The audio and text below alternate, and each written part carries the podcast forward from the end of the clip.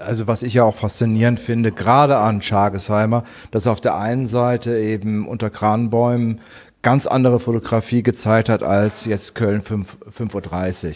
Ich muss sagen, Hiller Becher hat mir mal erzählt, dass Schargesheimers 5.30 Uhr, dieses großformatige äh, letzte Publikation von ihm, auch äh, fanden die zwei gut, Bernd und Hiller, und war auch ein bisschen eine Idee, die sie für diese erste Vorabpublikation der anonymen Skulpturen, die gibt's nämlich in so einem großformatigen äh, Ausgabe inspiriert hat. Also so weit auseinander sind die Dinge da manchmal auch nicht, wie man immer denkt. Ne? Mein Professor, der sagte, irgendwie, die geht so nicht Bilder und nimmt die Wirklichkeit, macht ein paar Schritte zurück, nimmt Distanz und zeigt die Wirklichkeit. Und man dachte, okay, was meint der damit? Irgendwie so, ich meine so, und dann irgendwie so, und ich dachte, das klingt irgendwie alles ein bisschen langweilig, irgendwie so. Und ich weiß noch, wie ein Kollege irgendwie beim Studium auch eine Mauer fotografiert, naja, das ist noch zu expressiv, das muss noch grauer und so. Und irgendwann war das eine graue Mauer vor einer grauen irgendwie Hintergrund. Ja, jetzt jetzt bist du die Mauer. Das war so ein bisschen Zen für Arme.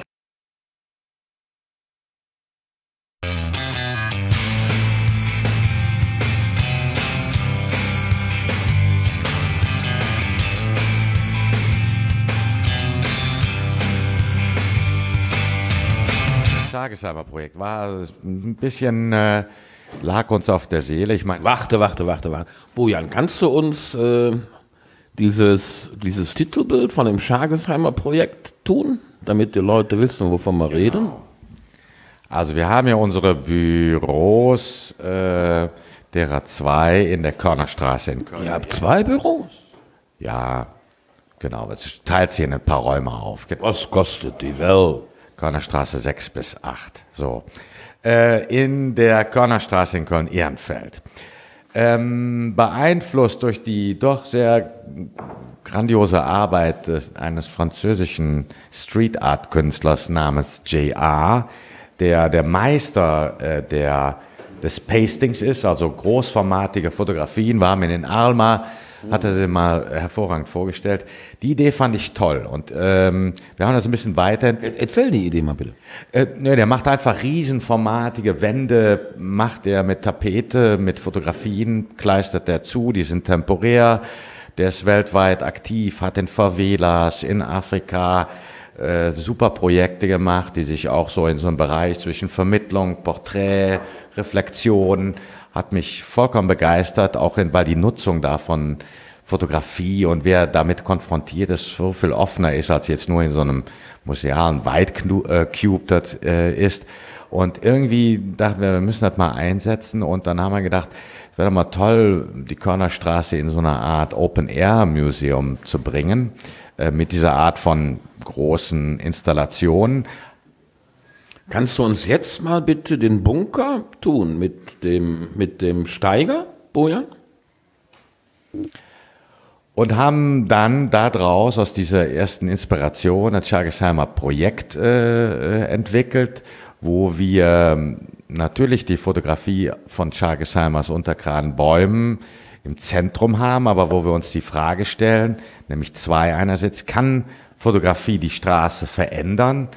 Äh, und im zweiten Teil kann man denn die Fotografie, die aus einem Zeit von 1950, 58 ist, heute noch in der Form als Ressource benutzen? Lass mich da ganz kurz ja. rein, weil zum einen glaube ich, ähm, müssen wir vielleicht zwei, drei Sätze erklären, was Unterkranenbäumen für eine Straße ist. Die hat also, ähm, habe ich von dir gelernt, auch am Montag erst, eine Historie, die in die 20er Jahre des letzten Jahrhunderts zurückgeht, weil sie von einem großen alten Karnevalisten besungen worden ist, dem Willi Ostermann, glaube ich, ne? Ja, das, ist, ja, das stimmt. Der Willi Ostermann. Danke, das reicht. So, und die Körnerstraße ist ja jetzt auch nicht irgendeine Straße in Köln, sondern ein alternatives Touristenziel, könnte man sagen. Du wohnst da und lebst da und kannst das viel besser beschreiben, als wie es ist. Ja, die Gornerstraße hat, mach mal kurz, über die letzten 20 Jahre so einen Nimbus erarbeitet über ein nicht kommerzielles Straßenfest, ähm, wo ich sag mal, die Gentrifizierung noch so halb ist okay äh, sich abgespielt hat. Du lächelst schon, dass zumindest die Kreativen zum Teil da geblieben sind oder früh da waren und äh, ist sehr lebhaft, aktiv und äh, bestimmt ein, eine Straße, die in einer Form aufnehmen kann, sich in einer Transformation oder in so einem Spiegel, in einem Dialog. Ja, vielleicht bist du doch zu nah dran. Ich erkläre mal ein bisschen. Also ich war noch nicht so häufig in der Körnerstraße, aber sie hat echt einen ganz besonderen Charme, eine Seele. Das ist eine Straße, die eine Seele hat, wie wahrscheinlich UKB damals genauso. Also UKB ist die äh, Abkürzung für Leute, die nicht so lange reden wollen, ähnlich wie Shaji für Schagesheim, ist UKB für unter Bäumen. Und in der Körnerstraße gibt es äh, völlig äh, eigentlich Läden, von denen man denkt, dass, sie, dass es sie gar nicht geben kann. Aber ich, also, wie ist das aktuell? Gibt es irgendeinen leerstehenden Laden in der Körnerstraße? Ach ja, das wechselt mal, aber jetzt ist im Moment schon relativ gut äh, besetzt alles. Ne? Aber das, das ist ja auch. Jetzt muss ich doch nochmal gerade. Wichtig ist nicht nur die Läden. Also ich meine, die Körnerstraße hat eine sehr aktive Nachbarschaft. Ne? Und ja, da wollte ich doch gleich erst drauf kommen, Mensch. Ich wollte doch ein bisschen, ich wollte doch den Spannungsbogen, verstehst du? Dann mach mal Spannungsbogen. Also ich, in, in Bergisch Gladbach ist es ja so, dass ich glaube, gefühlte 40 Prozent aller Ladenlokale auf der Hauptstraße leer stehen. So, und das wollte ich jetzt einfach nochmal so als Gegenbild. Also, du kannst einfach mal sagen, was es da für Läden gibt. Also, weil das weiß ich nicht so genau. Ich weiß den von der, von der Blondine, mit der du getanzt hast bei der Party vom Fotobook-Museum. Wie heißt sie nochmal? Anna. Anna. Was hat Anna für Utensil heißt sie dann? Jetzt ja, fällt er mir wieder ein. Die Anna Lederer, die hat so ein Utensil schon äh, gerade gesagt, das ist so ein für Alltagskulturgegenstände, Dinge für den alltäglichen Be Bedarf. Den kauft die aber aus der Industrie raus, so einen okayen Preis. Und die hat so einen alten Lebensmittelladen von dem Attila übernommen. Und der Attila ist jetzt daneben mit seiner Metzgerei. Und dann ja wird auch, die sind glaube ich weggezogen, die, ja, Knüppelskirsch? Nee, irgendeine Brauerei. Schädelsbräu, mein. Schädelsbräu, genau. Ja, ja, die waren auch mal da. Aber die hatten so einen Schädel, da sind die weg. Nein, aber die, die Körnerstraße hat sich da in diesem. Äh Jetzt können wir langsam zu dem Wohn- und, und äh, dem Gemeingefüge übergehen. Also, also zum einen gibt es sehr viele Läden, von denen man gar nicht glaubt, dass es sie gibt. Sehr spezielle, ganz enge, äh, wie sagt man, äh, Zielgruppen haben.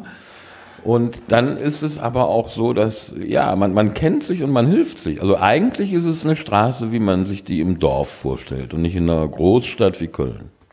Kann man sagen. Vielleicht müssen wir den Wolfgang mal, der treibt sich oft darum. Vielleicht ja, ja definitiv. Ich weiß, ich weiß noch, wie du zum ersten Mal sagtest, ja, komm doch irgendwie da in die Kölnerstraße, da ist auch gerade das Straßenfest. Und komm mal, ich dachte, was meint er mit, ist der verrückt? Ich meine, ich bin immer nur zu Straßenfesten gegangen, irgendwie in der Neusser Straße oder so, wenn ich irgendwie strange Bilder machen wollte oder so. Ich meine, weil dann irgendwie so, ja, weil man dachte, oh Gott, irgendwie so. Und dann kommst du wirklich zu so einem Fest und denkst, wow, das ist wie so eine öffentliche Party. Das ist wirklich irgendwie auch persönlich, ist einfach ein komplett anderer Spirit irgendwie so, als bei den kommerziellen irgendwie Straßenfesten, wo es eigentlich darum geht, bei den Ständen irgendwie möglichst viel Tinnis zu, zu, zu verkaufen und so, dass wirklich einfach so ein komplett anderer Spirit ist. Und das war schon was, was Besonderes, also wo man merkt irgendwie, dass eine Straße tatsächlich ein eigenes Lebensgefühl letztlich ja in der Straße ein eigenes Lebensgefühl geschaffen wird durch die Bewohner, wie die zusammenleben. Und deswegen, das finde ich schon sehr speziell. Deswegen treibe ich mich da wirklich gern rum, muss ich sagen. Ich greife mal direkt ein. Ist natürlich spannend. Immer die, die, die Körnerstraße hat natürlich so einen Nimbus sich da irgendwie erarbeitet. Äh, die Gründe dafür, da sucht man selber immer noch nach, aber es hat natürlich auch so einen öffentlich, semi-öffentliche äh, Spirit, der da äh, herrscht. Es gibt auch noch ein paar Kneipen, ein Tötsche, äh, der so die Alt und Jung zusammenbringt. Es gibt das Atelier Colonia von meinem leider ja letztes Jahr verstorbenen Cousin Jürgen äh, der das immer als sozusagen als kleiner Kulturgemeindesaal für die ganze Straße da benutzt hat, der auch wichtig als öffentliche Treffpunkt äh, eine Funktion äh, erlangt hatte. Aber für dieses Schargesheimer Projekt, das würde ich vielleicht wirklich noch unbedingt loswerden wollen, bevor man der Dieter das Mikro wieder wegnimmt. Ähm, hier geht es auch nicht darum, sozusagen den Nimbus dieser Straße nochmal zu überhöhen, sondern äh, hier geht es eher darum, um das Exemplarische letztendlich mal rauszuarbeiten. Was können wir denn heute mit so einer Sache wie dem öffentlichen Raum, der Straße, überhaupt, was müssen wir da anfangen? Wie sieht so eine Zukunft aus? Wie sieht die Gegenwart? Und da, ne, ich habe es ja auch letzten Montag gesagt, das Schockierende, wenn man sich diesen Unterkran Bäumenband mal wirklich ansieht und man denkt, das war so meine persönliche Erfahrung, mein Gott, diese Straße da unten im Eigelstein, die war ja schon ganz schön groß. Da Kirmes haben die da eigentlich äh, diese von Leichnamsprozessionen. Da geht man heute mal hin. Ich empfehle es jedem, wer noch nicht da war, geht mal hin. Zwei Reich beparkt. Dazwischen ist also weniger Platz, als wir hier an diesem Tisch gerade haben. Da ist natürlich nachher die Nord-Süd-Fahrt, die ja natürlich das Schicksal dieser Straße noch äh, äh besiegelt hat. Aber dann fällt einem einmal mal auf, wie eng dieser Raum ist. Und dann fällt einem noch ein zweites auf, da sind überhaupt keine gepackten Autos in diesem äh, Buch 1901 ist drin, bei der ersten oder zweiten. Also diese, die Frage nach öffentlichen Raum, die ja heute mehr als je zuvor irgendwie auch im öffentlichen Diskurs, wer bezahlt wo, wie kriegen wir alle mehr Fläche, wie, wie, um, wie ist der Kampf um diesen Raum? Ne? Ist ja nicht nur Fußgänger, Radfahrer, Autos, sondern auch, wie leben wir denn überhaupt auf der Straße? Und du hast am Montag, als die Kamera aus war, erzählt von dem großen Wurf von dem Architekturbüro Böhm. Erzähl da doch mal von. Ach so, ja, das war mal eine Zukunftsvision, die sich jetzt da, geht ja um die, die, die Zukunft und gerade bei dem Blick zurück, gerade für so ein Projekt, auch als fotografisches Projekt, ne, auch bei 5.30 Uhr geht ja auch darum, wie ist der Blick auf die Stadt und welche, was können wir daraus ziehen, welche Bedeutung geben wir der Sache und was können wir aus Fotografie lernen, erkennen, wiederentdecken. Ne? Das ist auch dieses Wiederentdecken von Schargesheimer.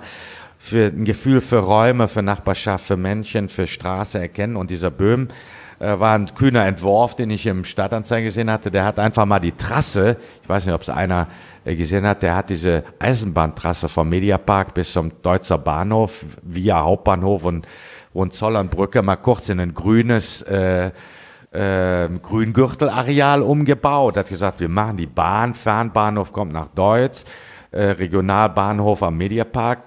Die richtige Sache legen wir einen Tunnel und da drauf kommt so grünes äh, na, Erholungsgebiet, Fahrradwege äh, etc. Das sah ziemlich cool aus. Das hätte, glaube ich, der Chargesheimer hätte das, glaube ich, gut gefunden. Hätte er mit den Hunden ein bisschen rumtüddeln können. Wie auch immer, aber es geht halt, wichtig ist, es geht nicht, und da ist halt auch exemplarisch, geht uns nicht in diesem Schargesheimer Projekt nur darum, dieser, äh, diesen Blick zurück zu huldigen oder zu sagen, klar, der ist toll, der berührt uns alle, wir, wir erkennen in diesen Bildern natürlich alles das, was uns vielleicht auch manchmal fehlt, ne, wie Nachbarschaft, wie so eine Einfachheit, wie eine Begegnungsstätte, Straße, wirklich auch als Lebensraum ne, und nicht nur als Parkraum oder als Verkehrsraum.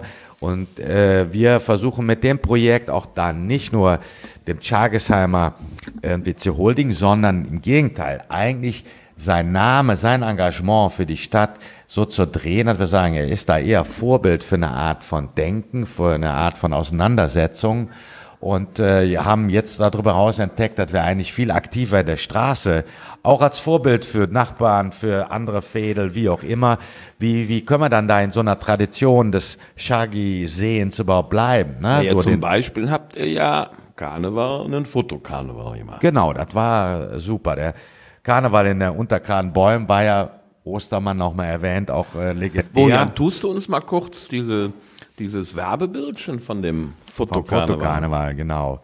Ja, wir haben gedacht, wir nehmen nicht nur die, ja, wir haben gedacht, wir nehmen nicht nur die August Sander Tradition der Karnevalsbälle auf, sondern wir, wir kreieren einfach mal eine neue, äh, äh, nämlich ein Fotokarneval, ne, eine Tradition vom äh, Chargesheimer und haben einen Aufruf gemacht, wir haben ein Fotostudio eingerichtet. Wir wollten letztendlich diesen alten oder sagen wir mal eine Form von Straßenkarneval nochmal neu initiieren, anschubsen, der Eigeninitiativ, der nicht auf äh, touristische Überfüllung aus ist, sondern eher. Was euch gelungen ist, wie man sieht, Bojan, wenn du jetzt das Bild einspielst, wo dieser wilde Trommler zu sehen ist, dem ich jetzt das Mikro weiterreiche.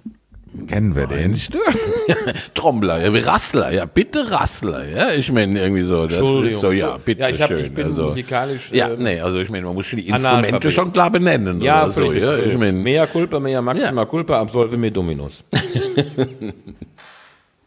Erzähl mal was vom Fotokarneval. Ja, Fotokarneval fand ich natürlich für mich irgendwie auch so faszinierend. Ich fand es ja auch sehr schön, dass man sich wirklich im Sinne des Fotos irgendwie auch äh, ähm, kostümieren irgendwie sollte und tatsächlich dann ja auch das zum Anlass genommen habe, richtig ein Foto irgendwie auch letztlich als Kostüm irgendwie umzuschneidern. Es war eine ganz neue irgendwie Dimension irgendwie so Foto irgendwie auch so und das ist natürlich eine schöne Inspiration irgendwie dadurch auch. Aber ich finde es eben gerade Karneval natürlich eine extrem spannendes irgendwie Moment, irgendwie was natürlich auch eine Man muss Lebendigkeit dazu, irgendwie man so. muss Das, vielleicht dazu sagen, dass du gar kein Kölner bist. nee, ich bin kein Kölner, bin Bist aber in dem Sinne ein absoluter. Bist du Hesse? Bitteschön. Ich sag nicht, das Wetter im September ist immer schlecht.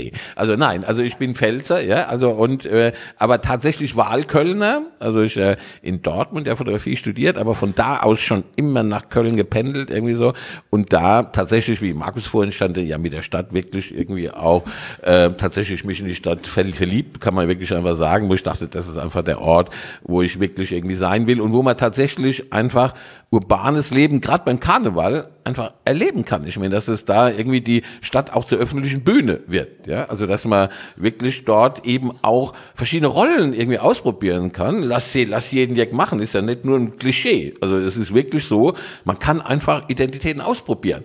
Und äh, irgendwie hat nicht das Gefühl, irgendwie, dass man dann gleich, oh, was, was, was äh, macht der da? Also das ist wirklich etwas, was mich an Köln irgendwie fasziniert und deswegen irgendwie auch immer dann angezogen hat.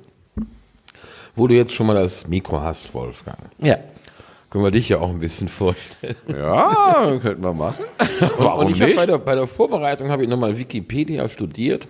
Echt? Ja. Und da steht sinngemäß sowas drin, wie dass du dich seit Jahrzehnten für die künstlerische Fotografie stark machst. Ja, Das ist wohl auch so, Das ne? kann man irgendwie so sagen. Irgendwie so. Ich Aber hab, wenn, äh, ja, erzähl du mal, du kennst Ja, ne, genau. Nee, aber ich würde aber schon gern irgendwie auch so mit Schargesheimer so diese Überleitung irgendwie auch machen, wenn ich jetzt überlege, dass ich in den 80er Jahren in Dortmund Fotografie studiert habe und definitiv da noch nicht wirklich einen Blick auf äh, Schargesheimer hatte. Ich meine, da war man natürlich konfrontiert mit einer deutschen Auffassung von irgendwie Dokumentarfotografie. Es war immer von neutralem Licht, neutraler Sicht auf die Welt zu tun. Ja, wirklich sehr entgegengesetzt. Und ich musste sagen, dass ich da immer so ein bisschen Magenschmerzen hatte, irgendwie so und eigentlich dann deswegen mehr mich aufs amerikanische Fotografie irgendwie als Vorbild gerichtet hatte, wo mich irgendwie Straßenszenen, irgendwie Street Photography, irgendwie von Friedlander etc. irgendwie auch fasziniert hat und irgendwie merkte, dass Street Photography eigentlich in Deutschland nicht wirklich irgendwie so richtig existiert, irgendwie so als dominierendes irgendwie auch künstlerisches Medium, weil man hat's ja nicht unter Kontrolle. Wenn ich damals schon sagte, oh, ich spiele mit dem Zufall und ich liebe das Lebendige und so, oh, der weiß nicht, was er will, irgendwie so. Also das war immer schon völlig klar und von daher muss ich sagen, ist es für mich tatsächlich jetzt so im Nachhinein irgendwie auch äh, Schargesheimer, ja, wirklich auch ein bisschen durch die Initiative von Markus auch kennenzulernen äh, und dann auch zum Beispiel solche Filmbeiträge zu sehen, irgendwie auch, wirklich auch so nachträglich so ein Moment, wo man denkt, boah, da ist ein Spirit irgendwie da, der einen angetrieben hat und der einen auch in den 80er Jahren irgendwie diese Art von neutraler Sicht, mein Professor, der sagte, irgendwie, die geht so nicht Bilder und nimmt die Wirklichkeit, macht ein paar Schritte zurück, nimmt Distanz und zeigt die Wirklichkeit. Und man dachte, okay, was meint der damit? Irgendwie so, ich meine so, und dann irgendwie so, und ich dachte, das klingt irgendwie alles ein bisschen langweilig, irgendwie so, und ich weiß noch, wie ein Kollege irgendwie beim Studium auch eine Mauer fotografiert. Naja, das ist noch zu expressiv, das muss noch grauer und so, und irgendwann war das eine graue Mauer vor einer grauen irgendwie Hintergrund, ja, jetzt bist du die Mauer, das war so ein bisschen Zen für Arme, irgendwie so, aber ich meine, das war auch wirklich echt einfach, äh, wirklich auch, wirklich für mich Ausdruck irgendwie dieser Lebensfeindlichkeit irgendwie da drin steckt, irgendwie auch, und tatsächlich ist das für mich eine Wiederentdeckung, jetzt irgendwie für Schargesheimer da etwas zu leben, wo für mich ein Ausdruck mit Fotografie zu schaffen, Urbanität als wirklich einen lebendigen Prozess irgendwie darzustellen und auch einen dialogischen Prozess. Und da muss ich sagen, dass für mich in meiner eigenen Fotografie das immer wichtig war, dass die Fotografie eben nicht sagt, das ist die Wirklichkeit, ja, weil das ist ja eigentlich immer ein bisschen Propaganda, wenn man denkt, irgendwie die eine Sicht ist der Wirklichkeit tatsächlich, es sieht ja alles so real aus, aber hallo, ist es deswegen real? Es ist immer letztlich ein total subjektives Konstrukt. Und es ist einfach wichtig, es als solches zu zeigen, irgendwie auch. Und das irgendwie war für mich immer ein wesentliches Element, was mich angetrieben hat, mal meine eigene Fotografie. Aber dann auch, als wir vor 33 Jahren diese Galerie hier gegründet haben, wo wir uns gerade irgendwie drin sitzen, irgendwie auch. Und letztlich immer irgendwie, letztlich auch neue Positionen irgendwie auch zeigen wollten, dass man nie ein Besucher denkt, oh, jetzt habe ich die Ausstellung gesehen, ja, dann erwarte ich das nächste. Also war immer die Idee, dass man mit der nächsten Ausstellung auch überrascht wird. Und da muss ich auch an Schargesheimer auch denken, äh, mit seinen äh, Meditationsmühlen, ja, dieses Experiment, dass man denkt, oh, da ist noch irgendwie, ich will ja noch denken, ja, ich will ja nicht einfach nur irgendwie da etwas abliefern, was man vorher irgendwie schon wusste. Und äh, da muss ich auch dran denken, wie wir dann in einer der zweiten, dritten Ausstellungen irgendwie dann so, wow, ziemlich aberwitzige irgendwie Fotogramme von Natalie Ital gezeigt haben und dann irgendein Besucher dann kam und sagte, wie kann ich denn sowas zeigen? Das ist doch total anderes als deine Fotografie. Man ist ja wahrscheinlich gerade deswegen oder so. Ja, ich meine irgendwie so, also diese Idee irgendwie so deutscher Konsequenz, dass man immer genau das zeigt, irgendwie so, was man denkt, das ist die Wirklichkeit. Und das war für mich halt immer eine groteske Idee. Also deswegen war es wirklich die Idee der Galerie auch immer zu zeigen, es gibt total unterschiedliche Positionen der Fotografie, die wertvoll sind, die nebeneinander stehen. Das ist auch die Idee der Lichtblick School, dass man jeden dort abholt wo er irgendwie oder sie irgendwie steht, irgendwie immer wieder die Ideen, die da sind, irgendwie auch weiterträgt und jemandem Support da drin gibt, seine eigenen subjektiven, queren, strangen, absurden oder was auch immer Ideen zu verfolgen und dann zu merken, wenn man sie konsequent irgendwie verfolgt und auf den Punkt bringt, dass man damit auch wieder nach außen gehen und wieder ein Publikum findet. Es muss einfach nur auf den Punkt kommen, aber es folgt nicht einer Ideologie, es folgt nicht einem Punkt irgendwie zu sagen, das ist das Richtige. Deswegen heute noch im Seminar zu jedem gesagt, es ist, machen, hab nicht die Idee, du hast was falsch gemacht, ja. Hau einfach alle Bilder auf den Tisch, irgendwie, die du findest, die du siehst, irgendwie so. Und aus dem editiert man. Dadurch filtert man was raus. Aber die anderen Bilder sind nicht falsch. Es ist nur irgendwie, es gibt keine Regel, wie du es zu machen hast.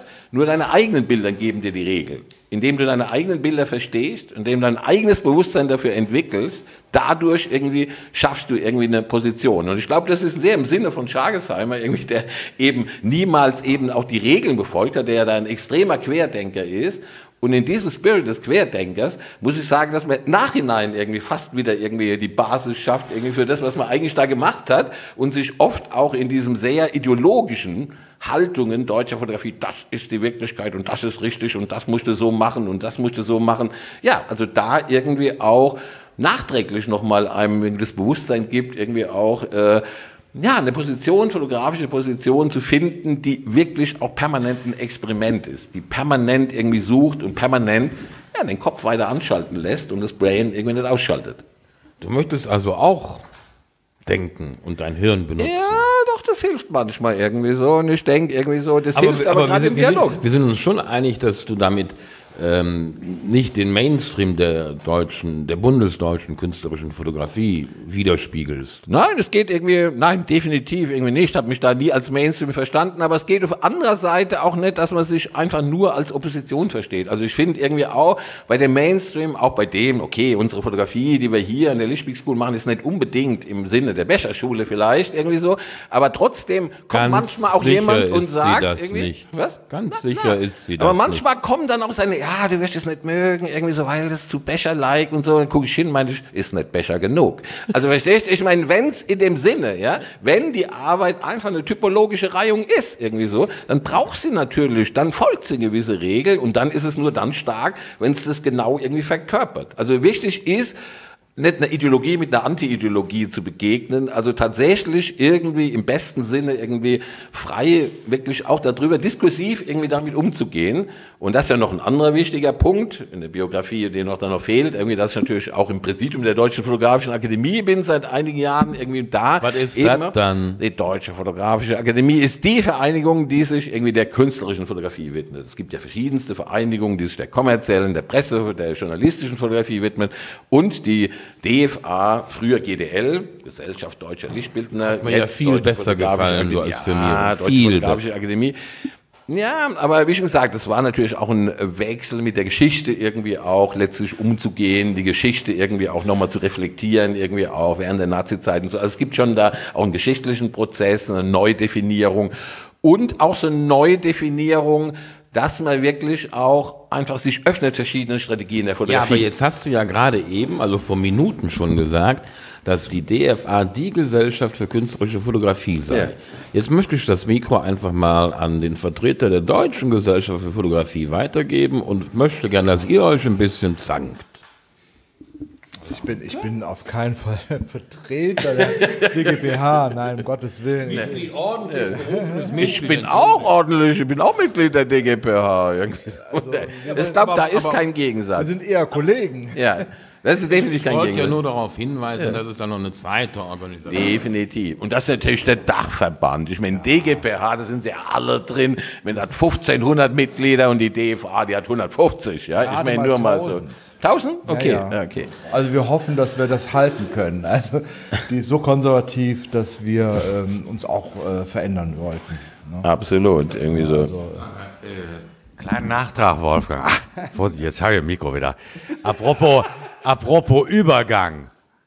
Ähm, Chagesheimer und die Bechers waren ja äh, letztendlich relativ parallel äh, am Start, Ende der 60er Jahre, muss man ja sagen. Ne? Die haben sich so ein bisschen auch die Kataloge der einzelnen Sparkassen, ne? wer kann da mal einen Katalog machen? Und ich muss sagen, Hilla Becher hat mir mal erzählt, dass Schagesheimers 5.30 Uhr, dieses großformatige äh, letzte Publikation von ihm, auch äh, fanden die zwei gut, Bernd und Hiller, und war auch ein bisschen eine Idee, die sie für diese erste Vorabpublikation der anonymen Skulpturen, die gibt's nämlich in so einem großformatigen äh, Ausgabe, inspiriert hat. Also so weit auseinander sind die Dinge da manchmal auch nicht, wie man immer denkt. Ne? Man denkt, das ist eine andere Welt der Fotografie, Scheißheimer und die Bechers. Ne? Das ist, äh, nee, nee, nee, nee, nee, so ist Nee, es aber aber das wieder ist nicht. Ne? meistens, die Arbeiten sind ja nett, aber die Ideologie, die darum gestrickt wird, das ist irgendwie was anderes irgendwie auch. Verstehst du? Ich meine, das Klar. ist auch mit Augusander irgendwie, ja, kannst du sagen irgendwie, dass die Arbeiten einfach ganz fan fantastisch sind, aber die Ideologie, die drumherum gestrickt wird, ist natürlich oft eine, das ist wissenschaftlich, das ist das. Also das ist was ganz anderes, irgendwie die Haltung, die transportiert wird und die tatsächlich die fotografischen Arbeiten. Also was ich ja auch faszinierend finde, gerade an Schagesheimer, dass er auf der einen Seite eben unter Kranbäumen ganz andere Fotografie gezeigt hat als jetzt Köln 5 5.30 Uhr. Und dann noch äh, die Skulpturen gebaut hat. Also er war ja ein Multitalent. Er hat sich ja praktisch außerhalb ähm, jeder Regeln äh, aufgehalten. Und das, das faszinierte mich eher als jetzt ähm, reiner Street Photographer oder reiner Dokumentarfotographer oder, oder Architekturfotograf. Ähm, das war im Grunde genommen das, was mich an, an ihm so, so fasziniert hat. Ne? Also, dass die beiden Bechers Köln 5.30 Uhr feiern konnten, das wundert mich ja jetzt nicht wirklich. Weil das nicht, vom, vom, vom, hat sie ja, ja, ja, gar keine Frage. Vom Gestaltungskanon ist das ja auch, sagen wir mal, jetzt nicht unähnlich den Fördertürmen. Ja, ich meine, Chagas Reicht, hat, danke. hat natürlich schon, äh, jetzt hast du mich mal schön, nein, die, die Form der, der Fotografie war natürlich anders, aber er hat sich Aber glaubst du, die- hat glaubst, glaubst du, die haben gesehen, dass bei manchen Bildern auch kleine Leute zu sehen sind? Nein, spielt jetzt auch nicht so die große Rolle. Ich glaube schon. Ich glaube, für Puristen wie die Bechers würde das durchaus eine Rolle spielen. Oh nee, ich finde, ich, soweit ich das noch in Erinnerung habe, wie Hiller mir gesagt hat, hat, waren sie schon beeindruckt davon, dass es schon relativ menschenleer war und dieser Blick auf die, auf die Straße natürlich ein bisschen dramatischer als das, was Bernd mit seiner, mit seinem Bildaufbau, die Formate, da hat er immer eine bestimmte Position. Und die hat äh, Schagesheimer natürlich in einer gewissen Dramatik, ne, so die Fluchten von dieser Übersicht runter, äh, die kriegen natürlich dann auch eine ganz andere äh, Power. Und das wollten die Bechers, die wollten relativ Zurückgehalten, ein Stück Ja, zurück. nee, deswegen- aber die haben das ernst genommen. Also Das war jetzt nicht, die haben auch zeitgleich eine Besprechung in Amerika mal gehabt. Also die waren zu der Zeit, war das schon irgendwie, wie blicken wir denn auf, auf Objekte, auf Architektur, auf Stadt? Äh, Nee, aber Bernd und Hilda Becher sind Götter. Und Schagesheimer kennt keine Sau. Sag mal, das lasse ich so stehen jetzt mal, ne? Warum? Nein, das sind Götter. Gut. Ja, äh, doch, ge- komm. Ja, also, ja, die, ich meine, man muss sagen, die, die Anerkennung, die, die Referenz- und Wirkungsgeschichte von Schagesheimers äh, Arbeiten stehen natürlich in keinem Verhältnis zu der äh, glorreichen äh, Becherarbeit. ne? Darf, ich dich, darf ich dich an meine Ausgangsfrage erinnern? Ja. Warum? Ich glaube, sie haben äh, damals, mein Bruder hat das ja mal recherchiert, also die äh, Wahrnehmung der Publikation, die ja auch wirklich eher eine größere Verbreitung hatten, als jetzt nur so Ausstellungen vor Ort, ob das jetzt Siegenbecher, äh, Sparkasse war oder Chagesheimer hier irgendwo, äh, da hatten die äh, Bechers die Chance, dass sie wirklich äh, A, englische Übersetzungen hatten, also die haben ihre Bücher, Chagesheimer wollte damals auch seine Sachen übersetzt haben, das war aber verlagstechnisch nicht möglich. Warum war das denn nicht möglich? Ja, weil jetzt, ich weiß es nicht, hatte die Verleger zu klammen, keinen Bock dafür. Dumont hat gesagt, okay, das ist Kölle, Kölle, Kölle. Ich, ich, ich wage jetzt einfach meine Einzug- Hypothese. Aber, aber der Ich wage Einzug jetzt irgendwie mal eine der. Hypothese. Ja, okay. Nee, ich meine, dass wirklich die äh, Bechers in der Kunstwelt wahrgenommen, es war ja der Kunstgriff irgendwie auch, dass sie einfach als Konzeptkunst irgendwie, die sind als Konzeptkunst in den Kunstmarkt irgendwie rein. Meine. These, meine ist These, meine These ist voll. Hallo erstmal. Aber das haben ja Amerikaner, ich meine, Ja. das war eine amerikanische, das war die Ja. Linnea Sonnabend, die Ja, das erkannt hat. Ja, genau. Und die Amerikaner dachten, boah, die Bechers, das ist total deutsch. Ja, genau. Das können wir verkaufen. Und der Schagesheimer, der ist halt nicht total deutsch. Das ist ja auch eine These, die man sagt, dass man Chagesheimer 35 letztendlich diesen Weg auch in diese anglo-amerikanische und die angelsächsische Welt überhaupt gar nicht geschafft hat, weil es wurde nicht übersetzt, es wurde nicht vertrieben. Anders klar ausgedrückt, die kannten das Zeug einfach nicht. Ne? Ich glaube nicht, dass sie es nicht kannten. Also natürlich wird es irgendeinen Ami gegeben haben, der Schagesheimer kennengelernt hat, ob das bei einer Fotokina war oder sonst irgendwo. Aber ja die Amis konnten den Schagesheimer einfach nicht als Deutschen verkaufen. Wie man die Becher verkaufen kann als Deutsche. Von, von, von, von, dem Schagesheimer Gedöns haben wir selbst genug Friedländer etc. pp. Also Brauchen wir nicht. aber da hat er ja, da muss man auch sagen, ganz kurz jetzt, ein bisschen ruhig, der verehrte Gerd Sander mit seiner Galerie in Washington, der ja ein sehr guter Kenner, Freund und Begleiter von Chagesheimer war, der hat äh, Chagesheimer auch Ausstellungen in Washington besorgt. Aber ich glaube natürlich, die, die kluge Idee, dieses geniale, diese Fotografie der Bechers in ihrer Konzeptfähigkeit in diese Konzeptkunst einzuloggen, war natürlich nochmal eine andere Sache als Chagesheimer mit seiner äh, Position in so eine eher Winogrand, Friedlander, Street Photography, New Documents äh, Liste einzufügen. Dafür hatte, glaube ich, Chagesheimer einfach nicht die Präsenz. Und äh, ich meine, das ist gemacht worden durch die, die Galeristen. Die haben es einfach da genau zusammengebracht und da ging's los. Und die Bechers, die haben es ja selber erzählt, das war nicht deren Idee, die wollten das eigentlich nicht. Die haben immer gesagt, wir wollten Archäologie machen, haben gedacht, die Dinger sind in 100 Jahren weg waren noch viel schneller weg. Ne? Äh, und wir wollen das aufnehmen und diese kongeniale Idee zu sagen, so jetzt machen wir mal irgendwie 20 Wassertürme nebeneinander und das sieht auf einmal aus wie Konzeptkunst, geil. Dasselbe äh, äh, neben die anderen Konzepte, Künstler aus der bildenden Kunst gesetzt und dann funktionierte das. Das war, da haben die selber auch nicht mit gerechnet. Ne? Der Ja, Chagas- da waren ja die Dokumentaristen wie Walker Evans, ich weiß noch, wie Ed, wie Ed Ruscher den Preis bekommen und der Laudator dann meinte, ja, Walker Evans, das war für die irgendwie Hobbyfotografen oder so. Ich meine, der hat es ja total runtergemacht, als irgendwie, das ist ja gar nicht Konzept, das ist ja irgendwie und so. Also war für mich natürlich irgendwie total strange, irgendwie, weil sowas wie Walker Evans für mich natürlich einfach das Faszinierende war. Das war der Spirit, das war wirklich auch Fotografie, also Fotografie als Medium.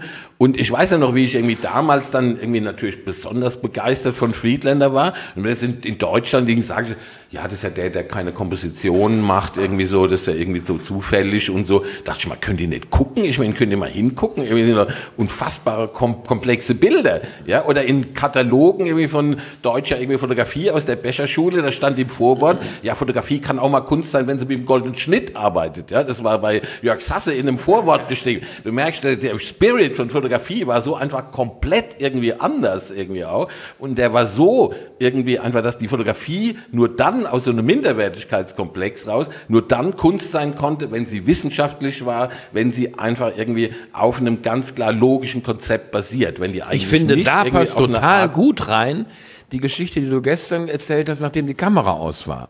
Nämlich die Geschichte über Herrn Blossfeld.